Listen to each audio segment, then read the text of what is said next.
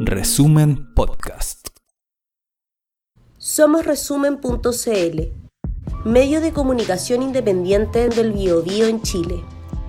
Llevamos 13 años informando sobre los impactos sociales y ambientales en nuestra zona.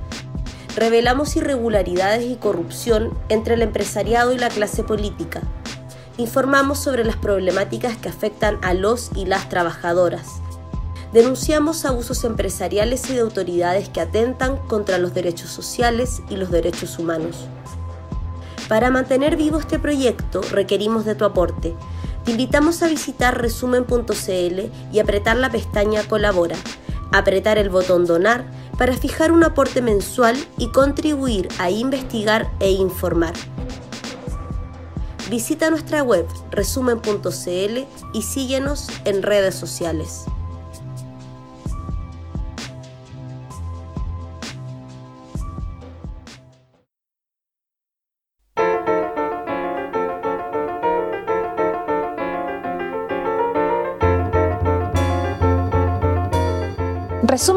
Resumen.cl presenta la crónica de Ruperto Concha. Según los principales medios de prensa de todo el mundo, la voluntariosa y amatonada visita a Taiwán de la presidenta de la Cámara de Representantes de Estados Unidos, Nancy Pelosi, fue un incomprensible desaire, casi una injuria hacia el presidente de Estados Unidos, Joseph Biden, hacia el Departamento de Estado y hacia los altos mandos de las Fuerzas Armadas y los jefes de organismos de seguridad, desde el FBI hasta la mismísima CIA. Según informa el reportero Aaron Parsley de Yahoo Noticias, doña Nancy Pelosi declaró que su visita es un desafío frente a las pretensiones de China de considerar que Taiwán sea parte del territorio chino.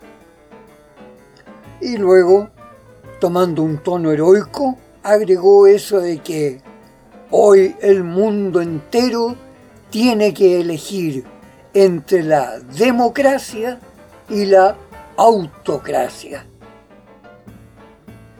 ¿Qué querrá decir doña Nancy con eso de que China pretende considerar que la isla de Taiwán es territorio de la China? Antes de su viaje, en un artículo publicado por el Washington Post, la mismísima doña Nancy había afirmado que su visita a Taiwán no contradice la doctrina reconocida por Estados Unidos de que la China es una sola y abarca todo el territorio de la isla de Taiwán. Por su parte, el vocero del Consejo Nacional de Seguridad, John Kirby, declaró enérgicamente que el gobierno de los Estados Unidos no apoya la independencia de Taiwán. De ahí que desde la Segunda Guerra Mundial y la fundación de las Naciones Unidas hubo consenso pleno de que solo la China, capital Beijing, podría ser miembro de las Naciones Unidas y ocupar un cargo permanente en el Consejo de Seguridad, a la par con Estados Unidos, Francia, Gran Bretaña y Rusia, por entonces la Unión Soviética. De hecho, Taiwán mismo ha postergado una y otra vez la posibilidad de hacer una formal declaración de independencia. Entonces, ¿cuál fue el propósito verdadero de la diputada Nancy Pelosi para lanzarse a hacer una gira belicosa, claramente militarista y anti-China, desafiando al gobierno de su propio partido, de su propio país, y a los más altos responsables de la estrategia de las relaciones internacionales de Estados Unidos?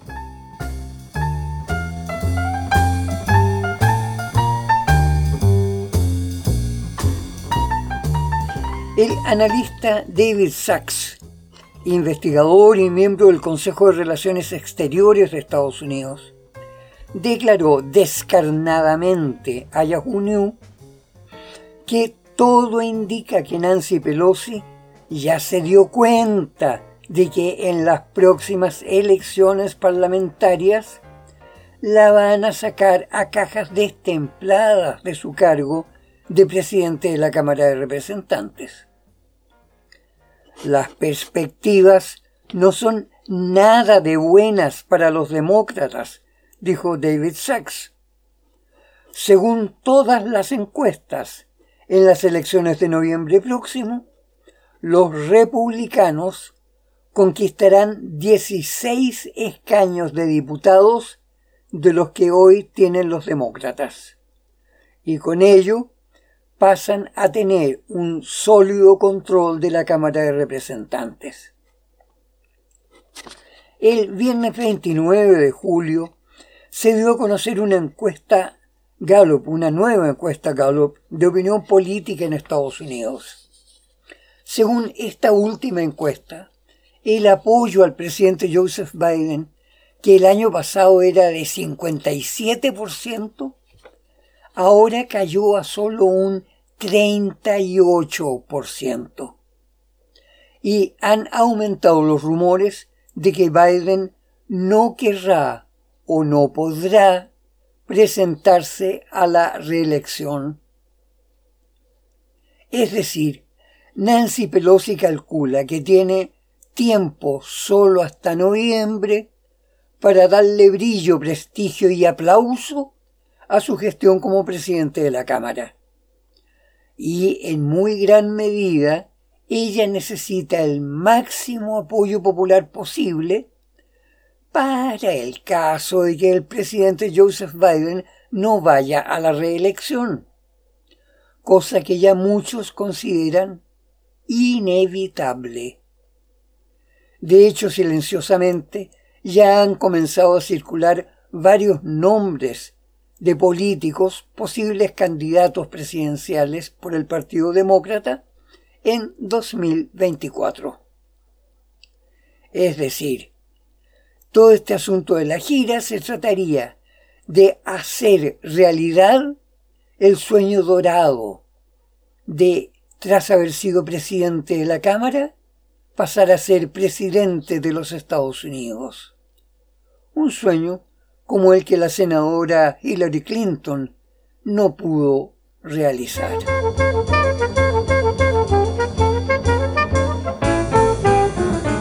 Por otra parte, los analistas occidentales están observando el misterioso proceso político que se está dando en la China, donde el gobierno de Xi Jinping ha seguido una estrategia orientada a parar al máximo posible toda amenaza de rebrote de la pandemia de COVID-19.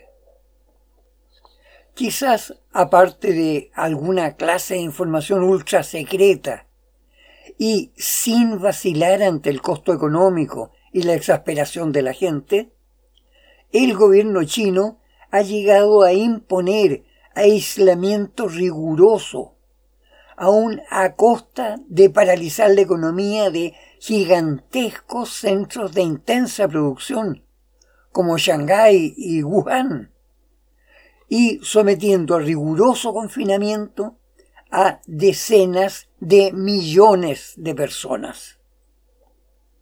Esta política está teniendo éxito, un éxito muy grande, en términos de neutralizar la amenaza biológica pero el costo ha sido muy elevado para los resultados económicos.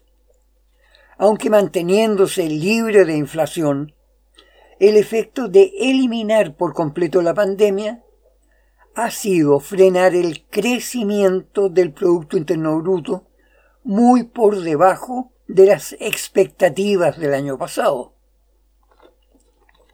En el segundo cuarto de este año, el crecimiento cayó en un 2,6% respecto al crecimiento de los primeros cuatro meses.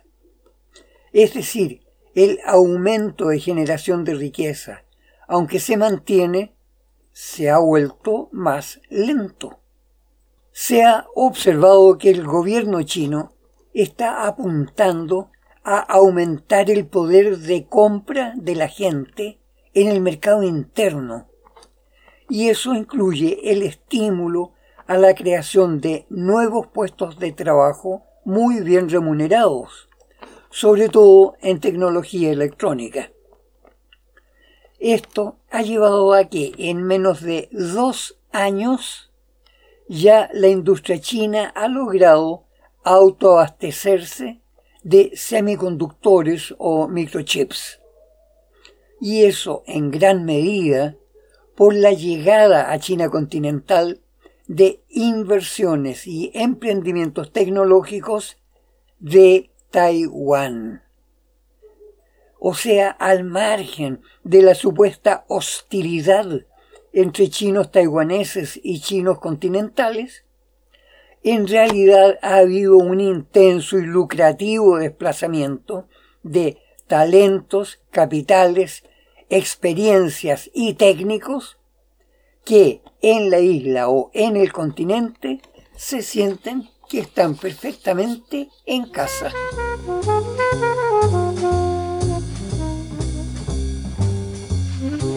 ¿Y cómo afecta eso a Estados Unidos y sus aliados? Bueno, es simple. Taiwán es el principal productor mundial de microchips y sus exportaciones son indispensables para las fábricas de Estados Unidos y de Europa, desde los vehículos eléctricos hasta las industrias espaciales y los robots electrodomésticos. Los microchips son esenciales absolutamente para la aplicación de inteligencia artificial. En Estados Unidos en estos momentos no existe la capacidad de producción de esos microchips. Y solo el año pasado las empresas estadounidenses tuvieron que comprar microchips pagando a Taiwán más de 19 mil millones de dólares. En estos momentos, el gobierno de Joseph Biden ha presentado al Congreso un proyecto de ley que permitiría proporcionar grandes recursos financieros para ponerlos a disposición de emprendimientos privados de investigación y producción industrial de microchips en Estados Unidos. Sin embargo, la mayor parte de los analistas económicos de Estados Unidos coincide en que ese proyecto es, por un lado, demasiado tardío pues las actuales industrias norteamericanas no tienen tiempo para esperar que esas fábricas de microchips aparezcan, se capaciten y estén en condiciones de abastecerlas. Y, por otro lado, hay escepticismo de que Estados Unidos tenga en estos momentos la preparación y la capacidad tecnológica del personal que han alcanzado ya las empresas de Taiwán y también las de Corea del Sur, además por supuesto las de China continental. Como fuere en estos momentos para Estados Unidos y Europa, perder el abastecimiento de microchips producidos en Taiwán sería absolutamente desastroso.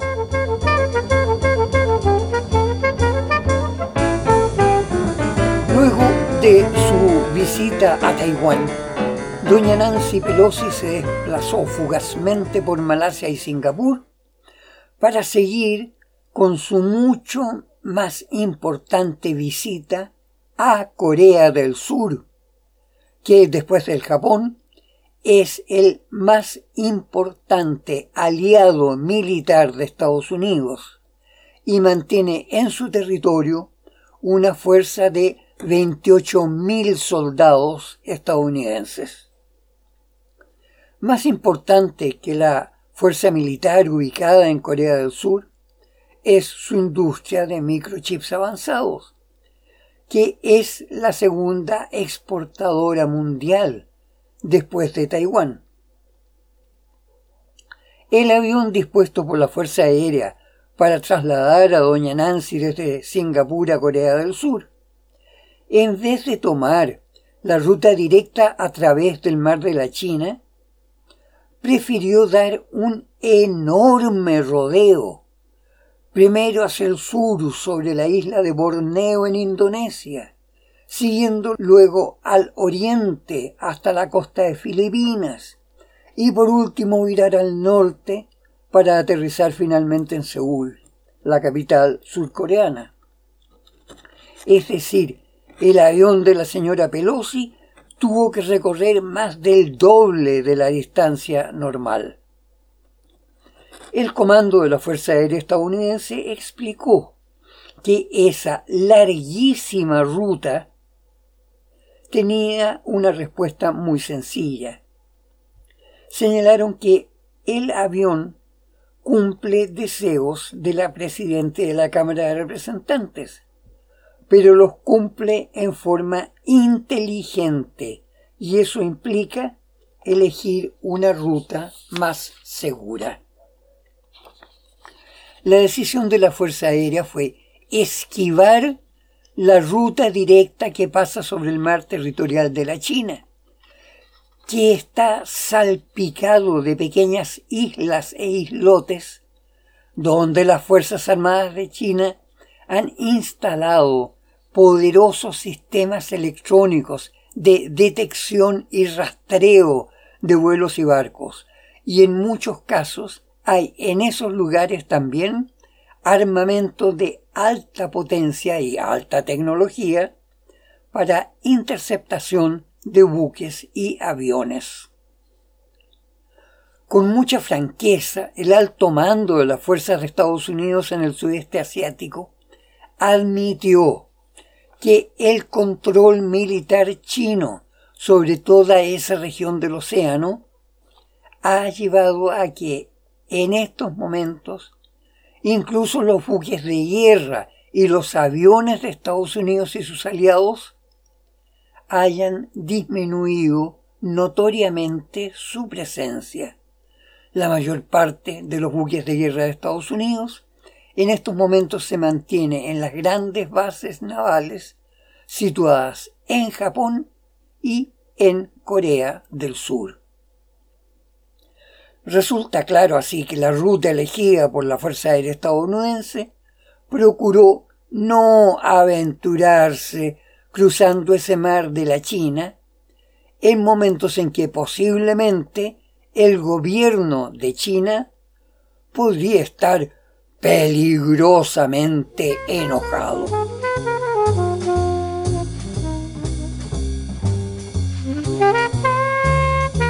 Así pues, tras un rodeo de tantos miles de kilómetros, doña Nancy Pelosi llegó finalmente a Seúl, Corea del Sur, donde fue cordialmente recibida por un enjambre de funcionarios que con sus expresiones de simpatía procuraban que doña Nancy siguiera sintiéndose admirada y reverenciada. Bueno, eso, a pesar de que ni el presidente surcoreano Yoon Suk Yeol ni el ministro de Relaciones Exteriores Park Jin estuvieron disponibles para recibirla o para reunirse con ella.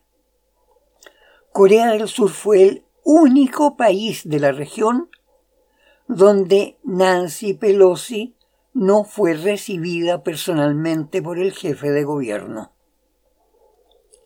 El presidente Yuk Sok estaba cómodo en su casa, tomando unas vacaciones, y se limitó a saludar por teléfono a la señora presidente de la Cámara.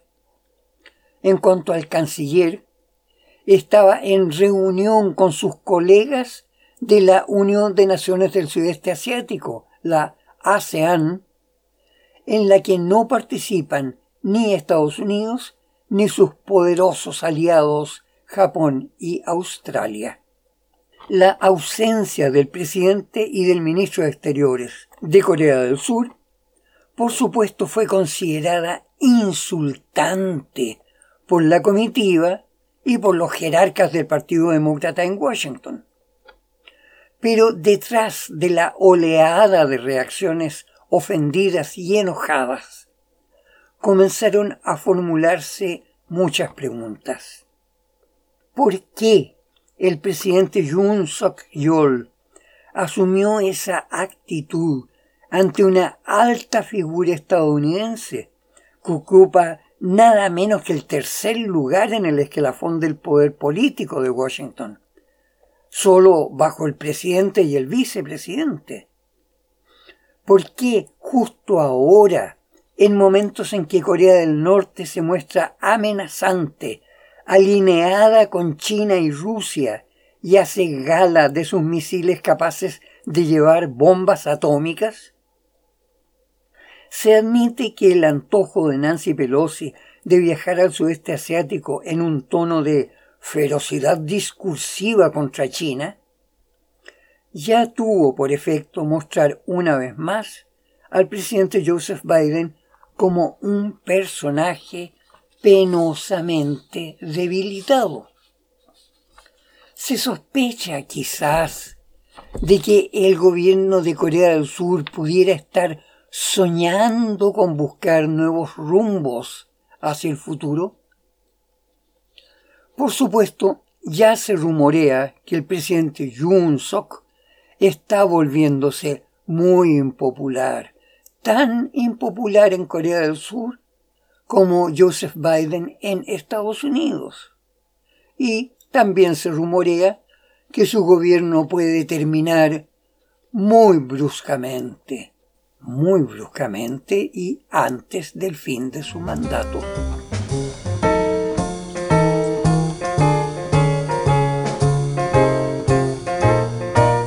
En tanto, otros procesos misteriosos están emergiendo en el llamado mundo occidental.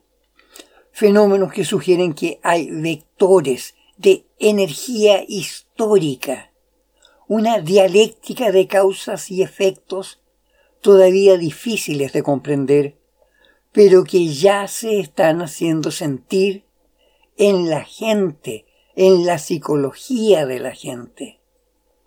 Entre los efectos más sorprendentes se cuenta una leve disminución del precio del petróleo en Europa y Estados Unidos. Inicialmente se creyó que esa baja de precio se debía a la entrega al mercado de millones y millones de barriles de petróleo de las reservas estratégicas de Estados Unidos, más un considerable aumento en la producción de los petroleros árabes. Pero finalmente se detectó que el abaratamiento, aunque sea pequeño, es resultado de una caída en el consumo de petróleo sobre todo por la disminución de la actividad industrial y de transporte. Al reducirse la demanda, los precios disminuyen. De igual forma y más dramáticamente, se están abaratando otras materias de uso industrial, especialmente los metales como el cobre, que ya está teniendo un precio 30% más bajo que hace un año. La actividad productiva en Europa y Estados Unidos ha disminuido en forma difícil de ocultar. El euro, la orgullosa moneda de la Unión Europea, sigue perdiendo valor, sobre todo frente al dólar americano, el yuan chino y el rublo ruso. Esto porque la gente en Europa está asustada, ya no confía en la moneda europea, ni tampoco confía en la recuperación industrial de Europa.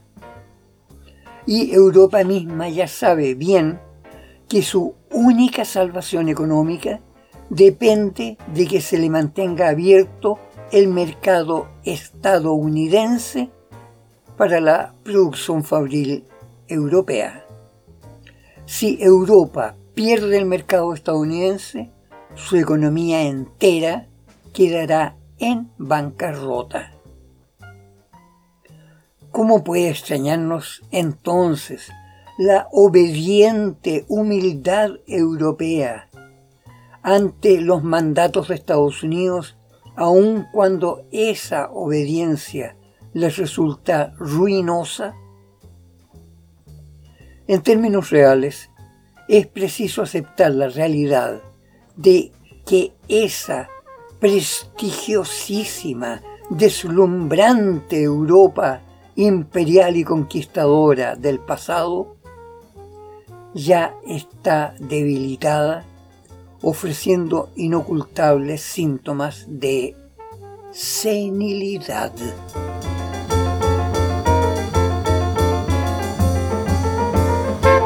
Hasta la próxima gente amiga.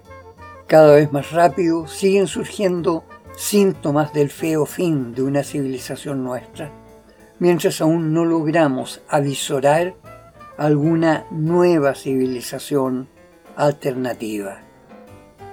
Cuídense, hay peligro.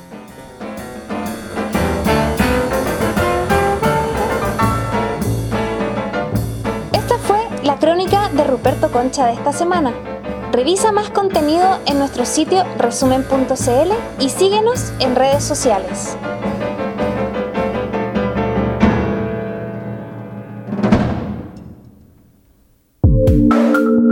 Resumen Podcast.